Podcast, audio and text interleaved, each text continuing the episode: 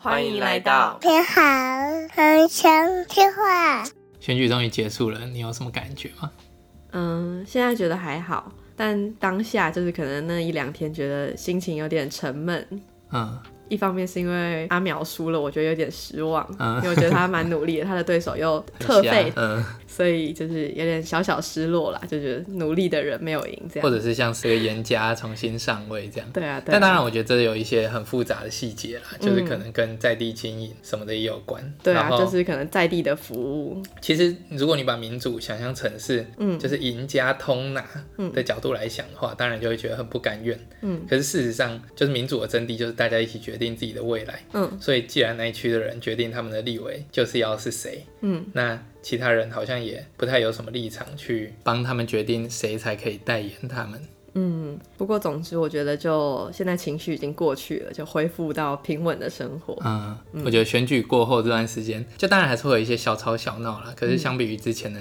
整个版上面都是这类的讨论，就觉得很烦。嗯那现在就终于恢复清幽的生活。嗯那当然，大家就保持关注，不过可以更多的回来关注自己的生活这样子。嗯。那这一集我们就聊一些比较轻松的，就一样是闲聊集。那你先开始。好，呃，我昨天就有想到一个，是我最近在 Udemy 上面买了一堂爵士钢琴课，嗯只要三百三，好便宜哦。嗯对，然后因为我小时候弹了很长一段时间的钢琴，而且是蛮高密度的，我每年可能都会比一两个比赛，嗯然后这个比赛分别会有，例如预赛、决赛、全国总决赛，所以基本上一整年都在比赛。嗯那我每天都至少练一个小时的琴，然后那你都会比到全国总决赛去吗？呃几乎会。哦，那很厉害。呃，算是因为就有点像是呃业余选手的生活，因为我不是念音乐班，我们会分组这样子，嗯对，就是一个业余选手的生但活。国小也没有什么专业选手吧？有啊，试赛就会分音乐班组跟非音乐哦，那班你组。是非音乐班组。对对对，哦除非你拿到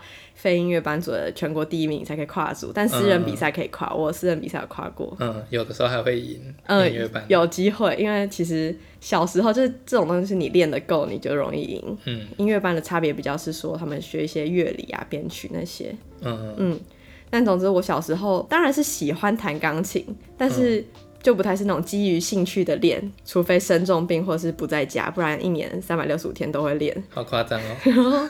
如果比赛在礼拜六、礼拜五，可能还会请假在家练琴；哦如果礼拜天就是礼拜六练一整天这样子。嗯我记得小时候有一天，我钢琴老师就说建议我们可以把以前弹的东西录起来，嗯不过那时候因为没有智慧型手机，然后我家也没有可以录影的设备，所以都没有录起来。嗯因为他说，呃，你以后不会再弹这么好了。嗯， 我对这件事情有点有点打击，因为确实是就是以前弹很大的曲子，可能那时候很大的曲子，可能一首就是十几分钟，哦那就是好要练一整年，甚至超过一年这样，就是好因为无聊哦。对，就是一首曲子去比那年所有的比赛，然后其他练的都是小东西，例如说比赛的指定曲，哦，指那定曲是小东西，哦啊，十小几东分钟的西是自选曲。对对，自选曲。嗯但因为要练一个那么大的东西，你就是你就只能一直练那个东西，嗯然后你比完可能也不会太喜欢那个歌，因为对练到啊，已经早就很听烦到耳了。朵长茧了。对，但是你现在要弹那个歌，真的可能没办法超越，例如小六的自己。嗯因为你现在不可能一天投入那么多时间嘛。对啊对长大后，当然我还是蛮喜欢弹钢琴的，但是就会有一种我现在弹就是没有小时候弹的好的那种，觉得那我还弹什么呢？嗯这样子的心态。嗯不过我呃前几天看到有爵士钢琴，我想说哎、诶很有趣耶，因为呃我有技巧或是读谱的基本能力嘛。嗯那爵士钢琴是我以前都没有碰过的领域，嗯所以我可以用我本来的底子去接触一个新领域，那就不会跟以前自己有任何比较了。嗯所以我就觉得哎、诶打开一个新的领域去试试看，就突然觉得弹钢琴这件事又变得蛮有趣好的。像是，就是因为反正没有什么输赢之分，嗯，是在不同的赛道上。对我那时候还先看了哈好上面的这个方面的课程。嗯，然后再去看一下那个 Udemy，哇，那个价格真是落差非常大欸。对啊，我觉得很难理解，我也不是很难理解啦，就是你可能可以说，因为台湾人口基数少，所以课程就是单价就一定要高，嗯，然后才会让老师有动力要去开课，嗯，但真的。比方说哈好，或者是更夸张的，就是像知识卫星，嗯，上面的课程基本上 Udemy 上面可能同样子长度，嗯，然后师资也不差，对，影片的品质也不差，台湾的线上课程的价格基本上是国外的大概十倍以对，上，差不多，我我很震惊真哎，的超盘的。我之前有听过一个 podcast 是在访那个知识卫星的创办人，嗯，然后他好像就说，台湾的线上课程客单价吧，嗯或者是说每一个会员愿付的价格，嗯，或者是平均每人吗？我有点忘记具体的词是什么，反正那个数字是全世界最高的，哦就台湾人愿意为了线上课程花非常多的钱。不过我那时候想说，不知道英文的教学会不会有什么障碍，因为可能会有一些特殊用语之类的。嗯那我去稍微试看一下。那可能因为他的学生是面对全球观众，所以其实蛮好懂的，哦没什么障碍。它有字幕吗？对，他也有字幕。哦，有字幕那就还好。对啊，所以我接下来就上上看，之后再跟大嗯家分享新的。第一次在线上学乐器，蛮有趣的。我以前其实也有买过 Udemy 的课，哎，嗯我那时候是买那个写 App 的教学，嗯就是 Apple 的 App 用的语言叫做 Swift，嗯然后我买了，因为也很便宜，三百三吧，嗯，然后买了之后完全一堂课都没有上 过。嗯其实我也买过蛮多线上课的，台湾的线上课。你有看完吗？我？我有一些有有一半以上有看完。嗯，完课率很高的都是跟宝宝有关的。好好好。对，因为不学不行啊，这样。嗯，但其实你那一些资源，说不定你在 Udemy 上面也找得到。嗯比方说，怎么让宝宝睡觉，嗯或者说哺乳的，我觉得搞不好 Udemy 也有。嗯，毕竟全球的市场，它上面的课程丰富度一定比台湾来的更高。嗯，应该是嗯。讲到买东西，我最近也买了一个很特别的东西，就是甲片，指甲的那种甲片。我以前就一直觉得美甲很漂亮，嗯这个年纪也真的是蛮多女生都会定期在做美甲的。嗯，我大学的时候有想要做过一次，就那时候发现卸甲居然还要钱，我就想说太夸张了吧！我去做已经花了一大笔钱了，我还要花钱去把它弄掉，嗯，然后弄掉之后又没有很好看，那就就有要点再像是做。染头发，然后你对漂对色，对然后之后还要再漂回来这样。没错，然后它的单价也是蛮贵，然后你也跟弄头发一样要坐在那边很久。嗯，我可能就是有一点哈咖嘛，但我对于这种定期就要去花费的事情，嗯会考虑再三，嗯因为就觉得一旦开始了，对啊它就会变成一个固定的花费。嗯但我确实还是觉得啊、这个东西真的很好看。嗯，但前阵子就有看到一个妈妈朋友，她去贴，因为对妈妈来说真的是很难花那么多时间坐在那边，嗯再加上每天可能要洗小孩啊、 洗他的东西啊，嗯很多接触水的时候，所以要是他有一点弄得不好，就是例如他裂开来怎么样的，都会蛮麻烦的。 嗯，就很难保养了。对对对，所以就哎。诶居然有一个方法是，就是把那个甲片做好贴上去。嗯那它除了美美的之外呢，它还可以针对我的甲型修一修，所以就是蛮贴合嗯的，然后又可以重复使用，就觉得哦，这个东西 CP 值很高哎，嗯，所以我就买了一副来试试看，但还没有用，但是觉得蛮开心的。嗯，获得了一个有点像是指甲的假发的概念这样子。嗯，对，总之我就第一次尝试买这个从未使用过的甲片，觉得很嗯新奇，有新的也可以再跟大家分享。好，恭喜获得一个有趣的东西。我最近获得最喜欢的东西是，就是因为我自己在家工作的习惯是，我用一台笔记型电脑，然后外接荧幕这样子。那阿鲁很喜欢整只猫靠在我的荧幕上，所以那个荧幕就会压在我的手上面这样子。嗯 每次都一天到晚都发生这种事情。然后你上次建议我说，我可以买一个书挡，对，然后把那个书挡挡在我的电脑的后面。那嗯这样子，猫咪压的时候，它就只会压到那个书挡。那因为书挡压在我的电脑下面，所以它也不会倒。嗯。所以它怎么压，我的荧幕都不会合起来。我就觉得、天哪、这真的是了却了我一桩很困扰的心事。这样子，对啊，而且书档又是一个便宜小物，嗯，我觉得可以花一点，也不不一定是一点钱，但只要嗯可以解决这种长期的困扰，真的会比你去获得一个想要的东西快乐很多快乐很多。对，解决问题真的太爽了。对啊，我之所以会推荐你书档，就是因为我那阵子有买几个书档，因为那个小朋友的书他们不太能放得很好，所以很容易东倒西歪的。嗯 那你每次整理就要在那边排排站这样子，嗯嗯嗯然后很快又弄乱。我觉得养小孩有点像是家里养了一个自动弄乱机器人，它定时就出来弄，你什么都不用做，你家里就是会乱起来。嗯，对，所以我那时候就发现啊，那我就不如就用一个书档嘛，我就解决了很多问题。工具真的很重要。我觉得这种日常生活中解决问题的花费真的很快乐，因为我们以前可能大学的时候算是蛮斤斤计较的人嘛，呃，能省则省蛮，节俭的。嗯对，蛮节俭的，有时候是节俭到会让自己去承担一些困扰，嗯，就想说好啦，没关系，这样子过去，这样子。嗯但我们也确实因此吃了一点苦头，就比方说会可能搬一个东西，但不想要花计程车的钱，嗯然后可能就会搬的要死要活。搬着，然后骑脚踏车，然后就反而摔车，嗯类似这样子的情况。对，我觉得现在就是慢慢移到一个比较愿意花这种钱来解决自己的问题。嗯嗯但是我觉得这种谨慎花钱的心态还是蛮好的，因为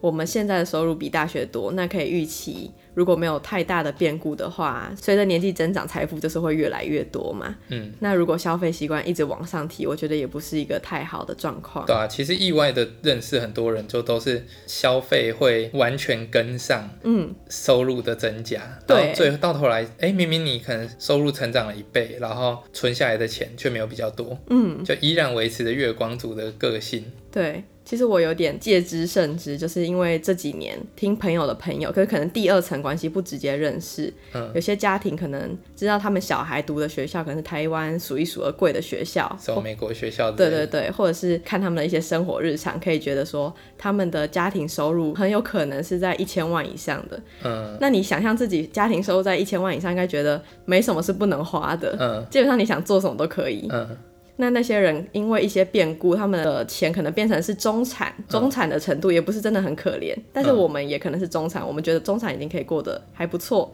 嗯但他们却因为累积了一些，例如固定花费的习惯等等，嗯让他们在现在的收入水准过得看起来很惨，嗯，所以我就戒慎恐惧，想说哇，那我真的是要小心我的这个物欲的膨胀。就是由奢入俭难了、对啊，对啊，真的是由奢入俭。如果其实如果叫你现在搬去住在像我们以前大学的时候租的那种房子，嗯，也有一点难，对，就也会觉得说生活品质好像掉很多。嗯我大概可以想象，其实我们看那个以前租的房子，就跟那些人看我们现在的生活对方式，对对对对对，嗯，我那时候有这样检讨，就是我去看他们，觉得他们也太夸张了吧？怎么会维持那些生活？我就想说，会不会其实我也是，只是没那么明显。就但是是当然就是程度问题啊。嗯，但至少我们现在在花费上，其实我觉得还是蛮三思的。嗯，以这点来看，应该不至于走到那么夸张啊、那基本上也是因为我们没钱啊。哦，对，如果我们很有钱的话，我觉得我们还蛮谨慎的，应该不会很有钱就乱花。嗯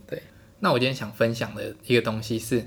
就是我们之前不是有讨论过说，在美好人生的面向可以去考虑到的面向，可能比方说包括你物质的生活啊，可能包括你身体的健康啊、心理的健康啊，嗯，然后可能还会那时候说我们有可能会讨论一个类型是生活骇客嘛，嗯那生活骇客简单来说大意就是，比方说你透过一些方式影响你的行动，嗯，比方说呃闹钟放的离窗远一点啊，嗯让你会被迫得要站起来去关，嗯类似用这种方式去改变你的行动，嗯，那我觉得其实生活骇客的这种技巧啊，它蛮归根究底，就是在处理的一种手段，其实是把做一个决策的动机从理性面转到感性面。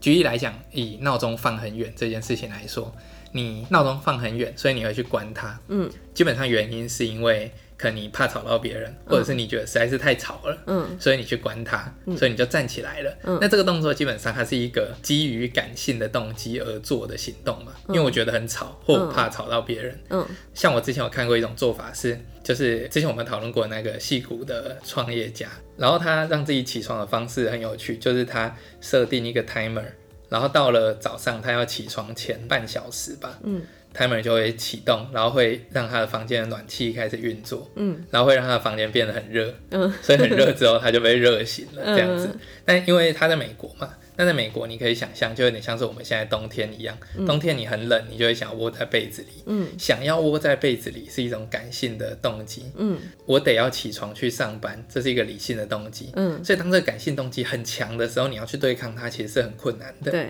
那所以透过你用一些技巧，让你的感性动机变得是，哎、跟你想要前往的那个目的是一致的。嗯那反而这时候要去抓这个行动就会很容易。哦，那我自己蛮切身的一个例子是，因为我以前蛮常就是手机一有通知我就拿起来看这样子。嗯那我前阵子做了一个动作，就是 iPhone 里面不是有个勿扰模式嘛？嗯那我就把那勿扰模式，它是可以设定一个区间，是这段时间里所有讯息它都不会跳通知在你的手机上，所以手机也不会震动。嗯，所以基本上以前那种你做事做到一半然后手机震动，你去看一下，嗯，这种情况它就可以被避免掉。嗯，那它通常是设定一个区间，那我就把那个区间设定成是整天，嗯所以一整天，除非有电话，电话打来它还是会响。嗯可是如果是通知类的讯息，那它就完全不会跳出来。嗯那我就用这个方式去做，结果发现，哎、其实专注力会提升蛮多的，嗯就是你不会让自己动不动就想要去拿手机来看一下，或者很容易被打断啊。嗯，那这就是一种生活骇客的概念嘛，它去消除了一个感性上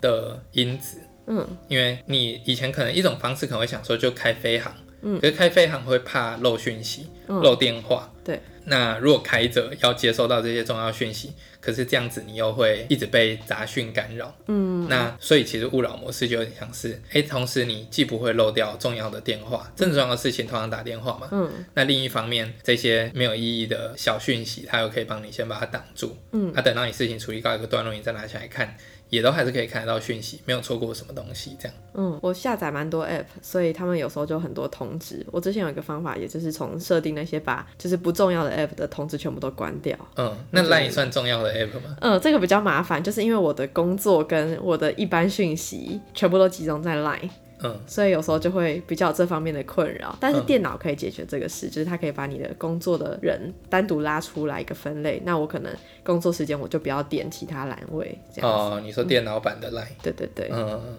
但如果真正重要的讯息，其实它也会打电话。嗯，然后如果不是的话，你就固定时间再处理也 OK。嗯嗯，那我觉得这个就是算是以此来稍微介绍一下生活骇客它的概念跟背后的逻辑，我认为是用感性来驱使自己行动。嗯，那这个体悟其实我最近又特别的有感，嗯因为比方说我们前阵子不是有聊到那个黄金圈嘛，嗯就说 start from why，对嗯从你为什么要去做一件行动开始，然后这个为什么，如果它是一个很理性，比方说 I have a plan，嗯或者是说因为要赚钱、这种基于理性的理由的话，那通常你做起来可能就会觉得嘖不太有动力这样。对，但如果这是因为，哎、我有一个梦想，或者说这件事情让我做的让我很快乐，嗯类似这样子比较像是感动驱使的因素的话，你就会比较有动力去完成它。对，然后我就想说，嘖是不是人其实是一种被感性驱使的动物？有可能。因为其实前几集有讲到那个佛教讲说五蕴皆空嘛，嗯，很多的行动，你以为是你自己想要这么做，但其实是因为你接收到外部的讯号，对，cue 到你了，嗯所以你就决定，哎、那我想要这样做，然后你以为是你自愿的，嗯你以为这是一个理性的决策，但它事实上是一个感性的决策。嗯，然后从小朋友身上，你也可以发现，他们其实是一种很感性的生物，对，因为他们脑袋里的负责理性区域的区块，其实就几乎还没什么发展，两岁以上才开始稍微发展。嗯，但大人难道就真的都很有在运作吗？嗯，事比实方说上现在就是比较近年的发现，因为以前预计成年的时候前额叶就差不多发展好了，嗯但现在发现男性好像延迟到三十几岁，三十几岁，对，好夸张哦。嗯所以男性三十几岁的时候才会开始变得理性，稍微上位这样子。呃，整体来说我可能觉是，得，即使以我自认为是很理性的人，也蛮有这个现象的。怎么说，因为比方像昨天阿木晚上的时候，不知道在干嘛，就忽然又一直哭这样子嘛，他就想要起床去尿尿，嗯对然后起床尿尿，把他抱下去之后，是你把他抱下去嘛？对，我把你把他抱下下去，，然后他又说，他又在那边哭闹说，他不要你抱他下去，他要自己下去。哦，就是他会讲一个原因，然后听不太懂，因为他会一边哭，嗯，那基本上那原因是完全莫名其妙。对对对，然后这时候我们就试着跟他讲道理啊，就说好，之后让你自己下来好不好？嗯或者是说，啊，你刚刚明明就要妈妈抱啊，嗯类似这样子。对你跟他讲道理，那他完全没有用。嗯这个事件让我有两个体悟，第一个就是其实他需要的不是你跟他讲道理，嗯他需要的是你感性上去先同理他，可能你这时候给他一个抱抱啊，嗯或者是说好没事了，类似这样子，嗯可能都有用。嗯其实这听起来跟很多那种教你怎么去安抚你的女朋友的方法 很像，就是你跟女生在女朋友在发脾气的时候，你跟她讲道理是很愚蠢的行为，嗯你可能需要先去处理她感性面。对，那我觉得也不是只有女朋友才是啦，嗯其实跟人相处的时候常常都是这样。嗯然后另一个体悟就是因为昨天阿木就在那边撸小小嘛，对，然后我就我是说什么啊？你你就说你不要再哭了。啊，对对对，我就说不要再哭了，好不好？那基本上这也是一个很情绪性的发言嘛。嗯，然后他就是一个小朋友，他就是没有理性可言。然后我叫他不要再哭了，不知道在讲什么意思。嗯所以我刚刚说，哎，以我自己来看，或许男性真的那个理性的脑也没有那么发达。对，就在那个当下，我也是让我的感性来驱动。嗯，那我是这样子，然后阿姆也是这样子，嗯，那其实这世界上可能有很多人，他都是感性会先运作。事实上，我觉得可能人类本来就是感性先运作。嗯像以前我在修西方哲学的时候，那时候有讲到一个哲学家修谟，嗯，然后修谟他有一个名言，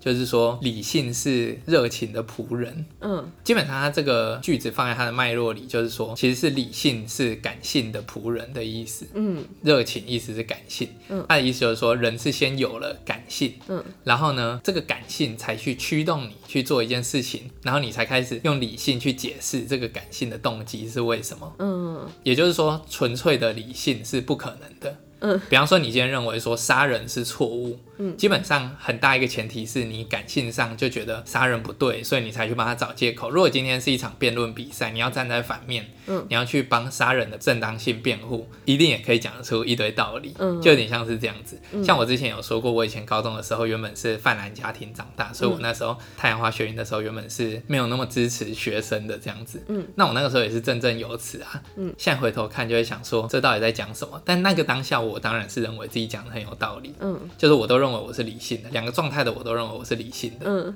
那两者最主要的差异其实不在于什么资讯落差或什么的，嗯而是在于我的感性上选择的那个位置到底是什么。哦，你先选择了一个地方，你再用理性去对对帮他找他对，相对应的我的感性先选择立场，嗯然后我的理性去选择一佐些证证据。嗯以这次选举来说，也很像是这样啊。嗯比方说，我们上次讲说，哇，同一场辩论会，一个事实居然可以有三种不同的解释。嗯那你会看到，就是大家其实是先选择立场，嗯，然后针对不同的议题，他可能就会认为说，哎，这个蓝白河这是一种策略啊，嗯或者是说这个政府的无效率是一种民主社会的必然啊，嗯类似用这样子的方式去，好像很有道理，好像这是一个很理性的判断过程，嗯但事实上可能都是我们的感性先决定了我们的立场，嗯，然后我们的那个理性再去帮这个立场去辩护，这对样啊子，。这可能就是为什么你用理性的论述，有时候还是很难影响别人，嗯。因为你们都有一个感性的核心思想。呃，我觉得你讲到一个重点，我今天想要分享的重点，就是因为人既然大部分的情况下，其实你不是理性，当然我们努力要去追求让自己尽量理性嘛，嗯我们不要受到感性，比方说天气好冷，我就任由感性带领我在被窝里面赖床，嗯，我们当然要尽量避免这样子的事情。对，所以上一集有讲到说，我们是要去辨识出那个苦，什么是苦，什么是乐，嗯真正的苦跟乐是什么，嗯然后我们再去决定我们接下来的行动的方向。嗯可是，当你再去跟别人说服的时候，你要知道，能够影响他的其实不是理性，是感性。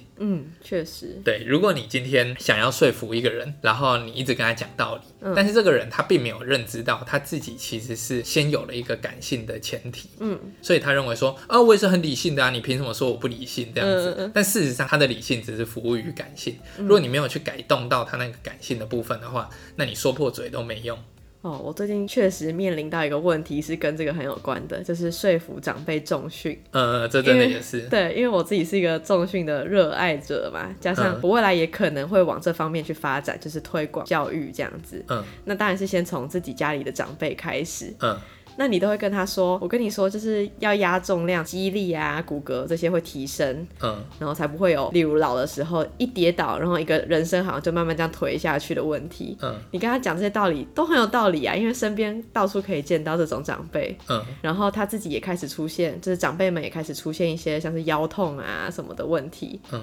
但是怎么说破嘴好像就都没有效哎、嗯，所以我就开始觉得真的是要从感性去说服他们但既然是感性，那就不会是说服了，哦。就变成是你要怎么用感性去驱动他们来运动。讲到驱动，我其实觉得我近年在改变一些，我觉得不知道这样讲对不对，是从我的角度出发，觉得我爸妈的想法不对，嗯，的状况下，我会用有一点点情勒的方式，我觉得效果很好。真的吗？勤劳就有效果吗？就是比起原本理性的去劝他，嗯有效果。理性肯定是没 用，但如果真的以感性为一个你想要去影响的目标，嗯，来去思考的话，或许会得出完全不一样的策略。嗯比方说长辈喜欢什么，如果是退休人士，他可能喜欢一群人嗯一起，所以呢，你这个长辈的健身房如果是只有他跟老师，他可能就会觉得没劲。嗯，但如果是一群老人，然后有一点像起运 curves 的动，感觉，对，就像 Curves，Curves、嗯 Curves 台北有吗？有啊很多。就是有氧健身这样子，嗯那其实蛮多长辈会去嘛。对可是你从肌力训练的角度来讲，那个强度就太低，对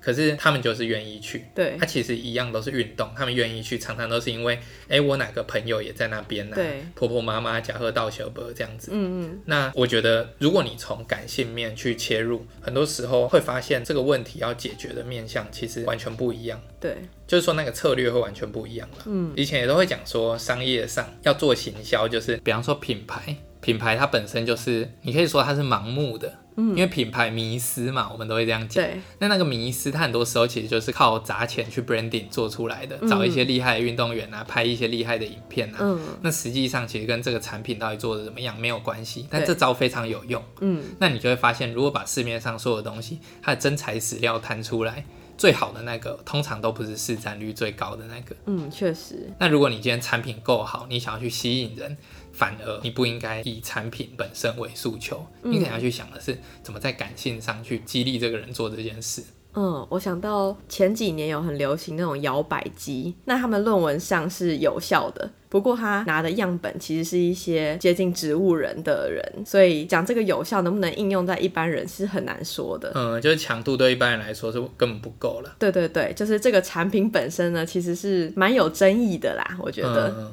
但是它贩卖的是一个要不用动，轻松瘦。对啊，哎、其实不是，他那时候卖的很好，是因为他诉求的是一个你关心爸妈的健康，你买给他们，他们不愿意去运动没关系，他们就在家上面摇摆就好。这哦时候就是他们也可以轻松的达成运动，你也有尽到这种我让他有动了的这个孝心。所以他想要卖的其实是子女买给爸妈，对对对，我就像想是一说种。赎罪券的概 念。有点像，就是你以整体来说，它的效益或者是这个东西的可行性都嗯蛮低的，就是它是一个我个人觉得蛮烂的产品。嗯，但是很多人买单，嗯嗯，卖的很好。我觉得像你刚刚讲的那个切入点，就是因为孝顺，想要孝顺是一种感性的动机嘛。嗯，那买了以后，这个爸妈会不会用？反正厂商也不管了、他已经嗯卖了。像我们也对这个很有感觉嘛。嗯我之前也送过我妈那种在家踩的飞轮啊，嗯然后她根本上去的次数可能两只手指头数得出来，嗯，应该在五次以下。对，，就是几乎没有在骑。嗯那但总之厂商卖了我这个东西嘛，嗯那我想很应该很多人可能就是，哎、这个可以买回去给妈妈一边看电视一边骑，嗯，啊，结果妈妈只看电视，她没有在骑这样子，对啊，所以确实在这些案例里面，就是你受到了厂商的情感诉求的号召，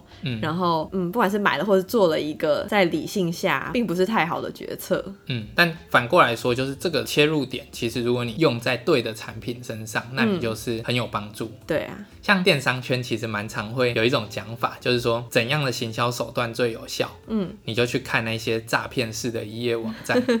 那些一页网站他们的行销，嗯不管是漏斗啊，或者是他下广告的方式啊，或者是他的行销页的设计，嗯，就都是会转换率最高的，嗯那那些诈骗厂商才会用嘛。嗯，所以以很显然，它是连一个正常的东西都没有出货，嗯可是他们的行销手法很好，嗯那你产品卖的肯定是比诈骗厂商好嘛，嗯但是你自己不会行销这些东西，反而就不会有人看到。嗯嗯，就有点像是那个博弈产业。他们都养了非常多科学家在研究怎样可以去影响你，让你获得快乐，然后想要一再的进行下一次的博弈，这样。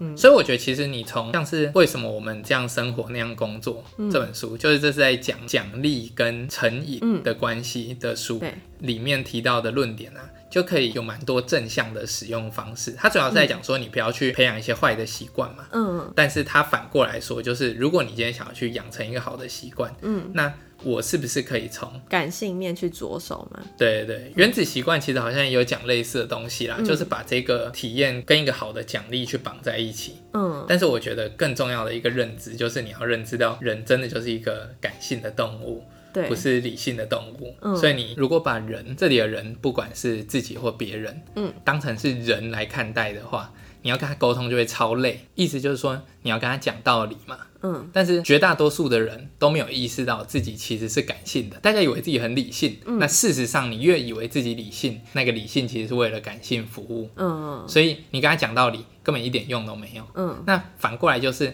你不要把人当人，你要把人当成是动物。嗯你今天要训练，比方说猫咪去做什么马戏团表演啊，或者是大象做什么马戏团表演，嗯你是要用以利诱之嘛，这样子，嗯我吸引你啊，或者是拿一些恐惧去鞭打你啊， 然后引导你去做这个事情。嗯对那当然，这如果被用在不好的地方，它就是一种坏事嘛。嗯可如果你是诶透过这个胡萝卜跟棒子，然后引导他去做一件好的事情，嗯当然，这就是一种很正面的应用，而且会很有效，嗯因为它是直击感性的。嗯同时，如果这个东西又经得起理性的检验的话，嗯那不管是感性的人啊，或者是理性的人，他都会吃这套。嗯那我觉得很多时候理性的诉求之所以不 work，比方说进步派的很多政治议题，他认为这是理性的啊，我跟你讲道理，怎么说破嘴都没用。嗯，那就是因为可能这世界上绝大多数的人嗯都是感性在驱动它。确实，对，那有一些人的感性，他就是哦，我感性做决定就做决定；有一些人感性是我感性做决定，哦我的理性还会去找证据来支持他。嗯但无论如何，这些都是感性做决定。嗯所以如果你没有去处理到他感性上，比方说他的情感啊，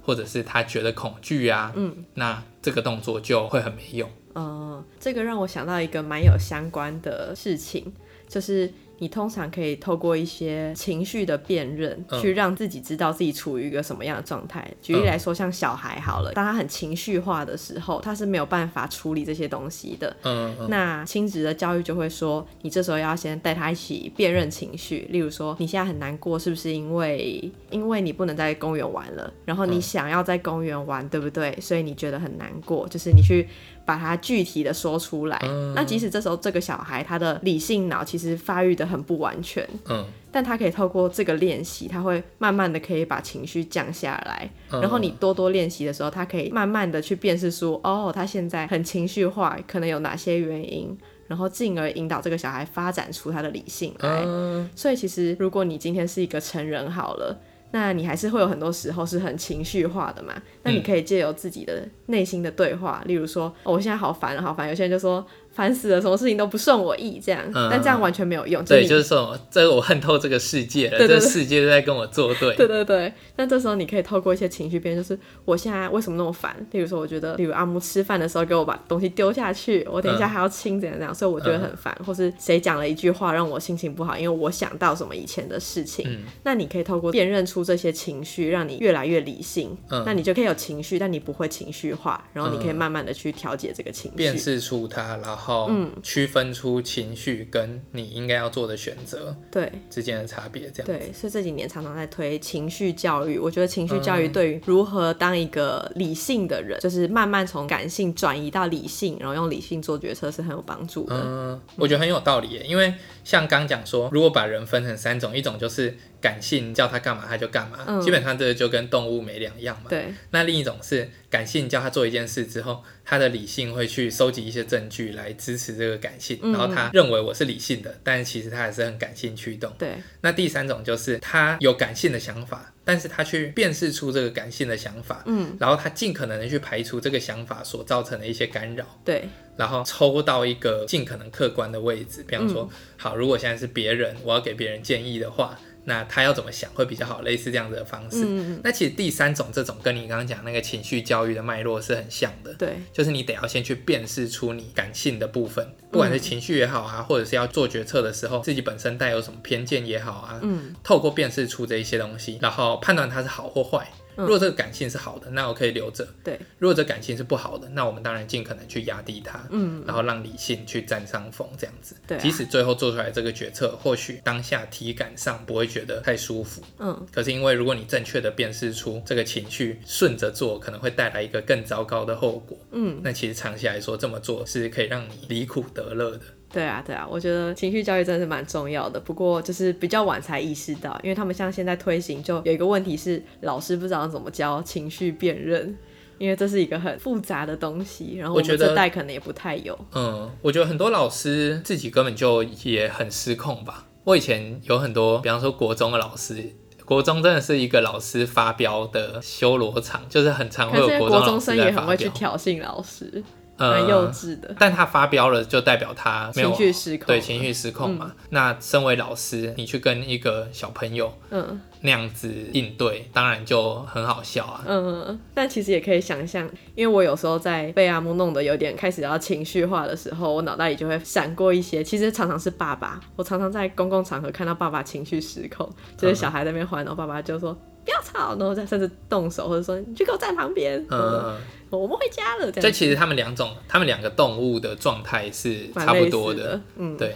他们的两个都是刚第一种状态那种，嗯，只是一个人的感性比较有权威，嗯一个人的感性比较没有。对，他、算你倒霉啦。嗯他、如果今天角色反过来，大概还是一样的戏码会上演。嗯他以为他在理性的教育，嗯，他以为他在教育他的小孩，但其实他也跟做跟他小孩一样的事情。对啊，其实很多这种父母会说他在教育自己的小孩，免得自己的小孩无法无天或怎么样，长大变坏，但其实我觉得并没有，嗯嗯如果以刚刚那三种分类来说，他并没有让他的小孩从第一种变成第二种或变成第三种。对，他一样还是维持在第一种，他以第一种状态去教育他第一种状态的小孩，嗯对啊就不知道在教什么鸟，嗯所以他小孩大概也是有样学样出来的。就是他们很可能会施加一个也是感性为号召的东西，例如你很怕被打嗯之类的，去调整他的行为。那这就是很明显是一个感性造成的结果。嗯嗯所以如果是对自己或者是对自己小孩的训练，我们尽可能的以引导他是去辨识出感性，然后成为一个理性的人啦。嗯，但如果你今天，比方说你想要卖东西啊，或者是你想要赶快推广一个很重要的概念给别人，嗯的时候，你已经没有空跟他慢慢从情绪教育开始耗了。嗯那那那你可能就要指导他的那个感性面，嗯你才有可能可以影响得了他。嗯，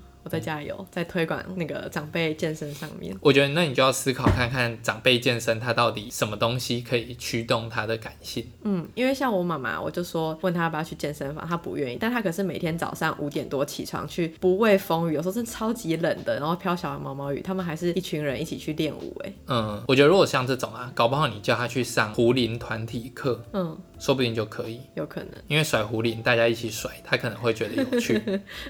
或者像 CrossFit 也很多团体课嘛。嗯可是如果重训都是一对一，然后老师又是那种像沃俊的教练，我都觉得我给沃俊的教练一个封号叫做“健康牛郎哎、其实那天我遇到一个很专业的教练，也讲了类似的话，他讲得更难听。”。哦，真的吗？ 因为比方说一般的牛郎就是贩卖爱情嘛，嗯他并没有真的提供这个爱情，他是贩卖一种对爱情的想象。嗯，然后基本上沃俊很多教练很废啊，因为沃俊的教练就是无经验可嘛。哦，对他们真人写无经验课，对，无经验可，然后自己都练得很烂，嗯所以这就是健康牛郎，贩卖一种健康的想象，他、啊、嗯实际上都在跟客人聊天这样。对啊，还有很多时候在按摩，不是所有的教练都这样啦，嗯，但是真的因有为蛮招人多。的愿，就是因为招人的方式，导致有这样的普遍性。嗯，但我觉得另一个面向就是反过来说，为什么郭俊可以招到这么多那种老弱妇孺，嗯但是其他的健身房招不到？嗯你去其他健身房，你通常会看到那个健身房里面的人有在上教练课的啊，通常都有一定程度的基础。嗯那沃俊的很多学生真的都是老弱妇孺，嗯，可是为什么这些老弱妇孺会选择沃郡，而不是选择其他健身房？真的要论价格，其实是有比较便宜一点啦，但没有真的差那么多。嗯，那我觉得一个很关键的原因，或许是因为他们的教练很会从你的感性面下手，嗯不管是贩卖恐惧也好，或者是甜言蜜语也好，嗯，或者是跟你聊天呐、当你刮干净。嗯对跟你保钢琴，嗯，沃郡教练也很会这样子。对，那这个东西，如果是一个很专业的教练，他可能不屑做这种事情，嗯他觉得上课就是上课，我没有要跟你在那边嘻嘻哈哈。对但他完全没有去照顾到这个学生的感性面。嗯那如果今天他很强，好啊，不上拉倒，那没关系。嗯但是有很多教练可能没有到这种程度，对，但是他又不愿意放下身段去照顾到顾客的感感情，受，嗯就是感性面。对，那单纯以理服人，很显然，在我们刚才讲的，就是大部分人都不太吃这套，嗯所以可能就没有什么用途。确实，对，我觉得我觉得这是一个蛮蛮呼应的例子。嗯所以我今天想要讲的重点就是，我觉得不管在我们自己的生活中啊，或者是面对比方说长辈不运动啊这种情况，嗯很多时候我们想来想去，可能想的都是我要怎么讲道理来嗯说服他。对，但其实我觉得这根本就是一个根本上方向的错误。嗯你不应该讲道理说服他，嗯你应该要想怎么在感性面上让他往你期待的那个方向去。那或许是诱因，或许是恐惧，嗯或许是认同感，或许是照顾到其他层面上的情绪，嗯这个可能当然就是因人而异了。嗯，我再找找他们心中最软的那一块下手。对，，没错，真的你要找到最软的那一 块，好，没就问给题。它啾切进去这样子。 听起来好狠哦、其实我最可近嗯是你要做的是好事啊，所以很没有关系啊。我确实也是以这样在想，因为我有时候就想说，虽然我是在帮助他们一些事情，但我是不是在 PUA 我爸妈 嗯，你很凶，类似这样子。之类的？ 对我可能也是，就是我们讲道理讲半天，像我觉得其实常见的那种遗产故事啊，嗯通常里面都会有两个子女的角色，那其中一个就是他任很劳上任进，怨，嗯不是任劳任怨，是他很上进，嗯然后他很上进，他也很独立。没有给爸妈造成什么问题，嗯但是他爸爸可能快去世的时候，他就是保持着一个一般的态度这样嗯子。那另外一个可能是一个废物小儿子，嗯通常都是这种角色嘛，嗯以前小时候不学好啊，然后又不认真读书啊，嗯然后都住在家里。嗯但是在爸妈去世前这段时间，就是他陪在旁边，嗯然后可能让他的爸妈在有人陪伴的状态下离开这样子。嗯然后最后结果，哎，遗嘱一打开，怎么所有的钱都要给小儿子？嗯大儿子就想说，啊是怎样？这个不成才的弟弟只不过是狗腿了一点，他就可以全拿吗？嗯但是你站在那个爸爸的角度去想，嗯他感性上谁让他觉得快乐？嗯那可能就是后者。嗯，那我们身为一个理性的人，我们一定会想说，哎、拜托，你的那个医生也是我安排的，病房也是我安排的，什么什么，我做了那么多，嗯然后最后你把你的遗产都给这样子一个只不过是狗腿一点的人，嗯这有道理吗？嗯那其实你们两个去处理到的东西就是完全不一样的嘛。大儿子处理到的可能是理性的部分，对，真的有用，嗯真的很好。但小儿子处理到的是感性的部分，就是让爸爸开心，嗯那因为尤其是一个快要去世的人，他可能又理性的程度比较低一点，嗯那感性作祟的情况下，他可能就会觉得谁让我开心，我就爱谁，嗯，所以他就把遗产都给他。对，哎，我有身边有听过一些类似这样的故事，就还没有到遗产啦，但可能就是长辈已经有自己的偏好了这样子。嗯嗯那我在那些故事里得到结论，就是并不是我要去争遗产，所以这么做，就是我希望我做的努力都是我爸妈有接受到，我不想有做感受，嗯，对对对我不想做对对吃力不讨好的事情，嗯因为就弄得我不愉快，他也没有很愉快，这样对对我对，觉得没对必。对要。我到后来有一点改变我自己的态度，就是嗯以前可能，比方说我爸妈要包红包给我们啊，或者是生小孩啊、成家结婚啊什么的时候，他们想要尽一些父母的好意的表示，嗯可能就会包个红包嘛。嗯，那我以前就会说啊，不用啦，大家现在都自己有赚钱能力了，不需要这样子什么的，嗯嗯我就会用一种很理性的方式去拒绝他。嗯，就在那边推来推去这样。对对对，但其实以爸妈的角度来说，他为什么要做这件事情？他不一定是觉得你缺钱，他嗯可能只是觉得他想要表现出一种他的关爱，对子女对的关爱的照顾。嗯，那你现在不给他这个机会，理性上来说，他好，省到他钱对他省钱了，嗯然后你真的很独立，嗯没错。对但是感性上来说，你不成全他想要去为你好的这个心，嗯然后让他碰钉子，那他也没有收到他期待的那种感谢。嗯那到底哪一种对父母的立场来说比较好？嗯所以我觉得像刚那个把钱给小儿子的故事啦，嗯那个大儿子可能会认为我比较为爸妈着想，但是事实上以那个爸爸的角度来说，他最后还以那个主观上来说，小儿子让他比较爽。对，这也是他主观的感受，你不能去否认他主观的感受。嗯即使客观理性上，嗯或许大儿子真的做的比较好。嗯对我觉得这真的蛮值得深思的， 就是如果我们把人当成是一种感性动物的话，或许你很多时候做的决策会不太一样啦。对啊，我觉得从这个角度出发，其实你可以做一些很省力的事情，但却可以让父母觉得很快乐。嗯， 我觉得 比方是说拿他们的钱办家庭旅 游，啊不是这样啊？但是因为当你成家立业后，你真的会希望你父母可以很快乐，但有时候自己回头去就会是，例如骂他们都不运动啊，对什么对什么，就对是对对他们也觉得你弄得我很烦，对对然后你对觉得对对哎、我很努力想要照顾你的健对康，对然后两真的败俱伤这样真的子，真的很真没的很没必要啦。嗯，所以我觉得这一切的原因就是理性的人太理性了，嗯反而没有去照顾到别人感性的那个面向。嗯，确实，嗯，所以共勉之，我觉得这个体悟对我接下来的形式应该会有蛮大的影响。嗯，而且过年快到了，因为会送长辈礼，你这时候就可以以这个角度去切入，不要送他一个他不喜欢，然后你觉得很赞的东西，嗯，对，就会都不愉快。 对，